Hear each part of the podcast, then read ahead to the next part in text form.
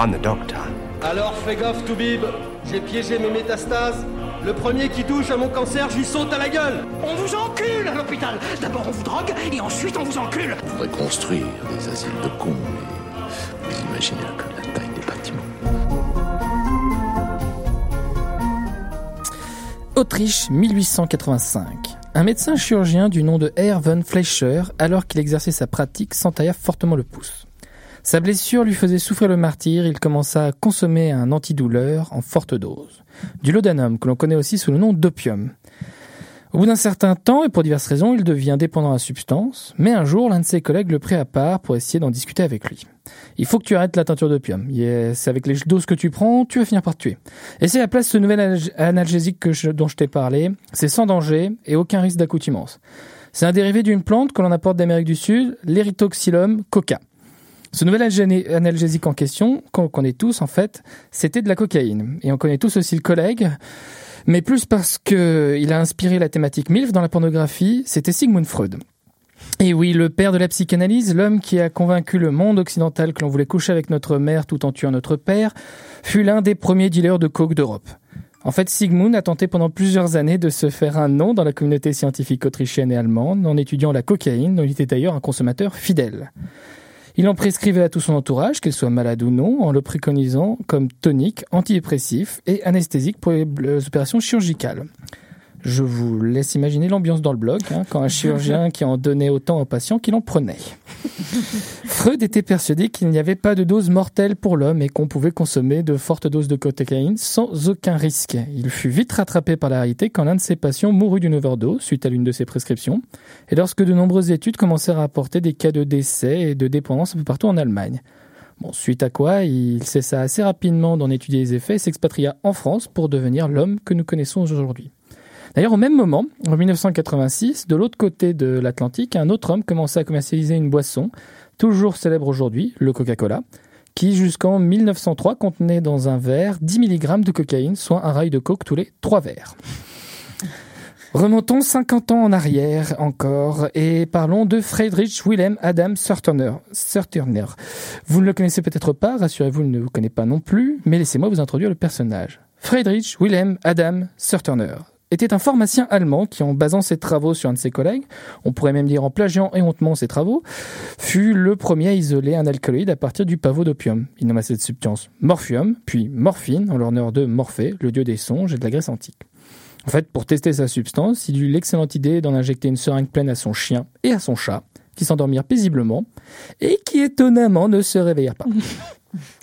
Comme deuxième expérience, notre courageux scientifique prépara un breuvage pour lui et trois de ses potes.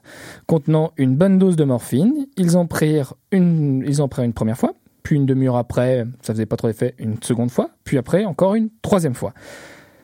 Alors, pour vous faire à peu près une idée, avec les notes qu'il nous a laissées, vis-à-vis, euh, si vous avez déjà pris de la codéine, on peut considérer qu'il a pris en l'espace d'une heure l'équivalent de 30 fois la dose que contiendrait un comprimé lambda. Bon, ils sont pas morts, hein, mais ils sont sérieusement intoxiqués. ils ont mis plusieurs jours à s'en remettre, subissant nausées, vomissements, fièvre, palpitations, difficultés respiratoires, constipation et j'en passe.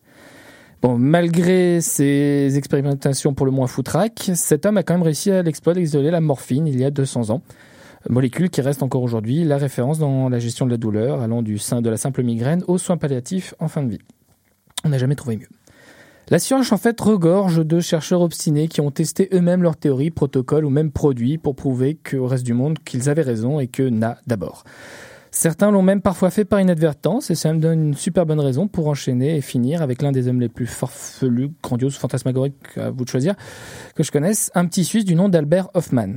Hoffman est né en 1906 et il est mort en 2008, donc à l'âge de 102 ans, et il est plutôt connu pour avoir découvert ce qu'on appelle le LSD, il l'a synthétisé en fait une première fois en 1938. Il n'y voyait aucun intérêt thérapeutique et l'a laissé de côté. Plus tard, il l'a resynthétisé et a voulu l'étudier, mais sans aucune conviction. Et lors de son expérimentation, il s'en est administré en se frottant les yeux. Nauséeux, pris de vertige et fortement agité pendant les deux heures qui suivent, il le renfermant les yeux des visions qu'il a décrites comme étant intenses, kaléidoscopiques et colorées. Puis, pris de malaise, il décide d'interrompre son travail et de rentrer chez lui, à vélo. Quelques jours plus tard, il décide d'enquêter sur la cause de cet état et après une rapide réflexion, il considère le LSD comme coupable et décide de s'en administrer pour en avoir la preuve.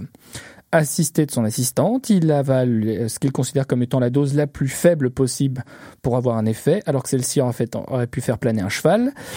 Et une demi-heure plus tard, l'effet se fait sentir. Étourdissement, angoisse, trouble visuel, rire. Il doit lutter pour pouvoir parler, décide finalement de rentrer chez lui. À vélo Pour lui, le trajet est devenu un peu particulier. Il avait l'impression de faire du surplace, tout ce qu'il voyait était déformé, prenant des proportions absurdes, la route vacillait, lui semblant à peine palpable.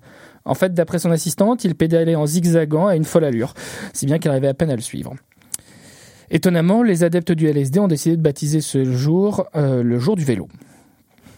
En fait, c'est un des points qui me fait assez aimer le personnage. Somme toute, à cette époque, c'est un chimiste, éduqué, intelligent, et rien dans ses biographies ne laisse penser qu'il a été un grand consommateur de drogue avant cette découverte.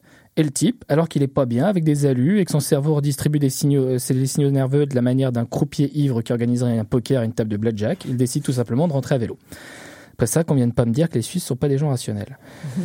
euh, arrivé chez lui, donc, il s'écroule dans son canapé. Son environnement alors prend des formes angoissantes et souvent menaçantes. Sa voisine ressemble à une sorcière magnifique et il pense même être possédé par un démon, voire être mort.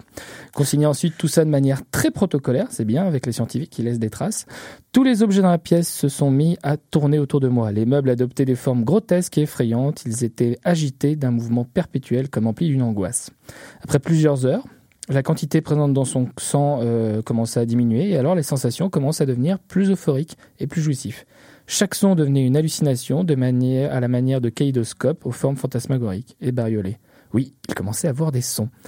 En fait, le LSD vient de ce qu'on appelle l'ergot de seigle, un champignon qui parasite les céréales. On lui donne notamment l'histoire des sorcières de Salem et pas mal de bûchers en Europe à l'époque de l'Inquisition.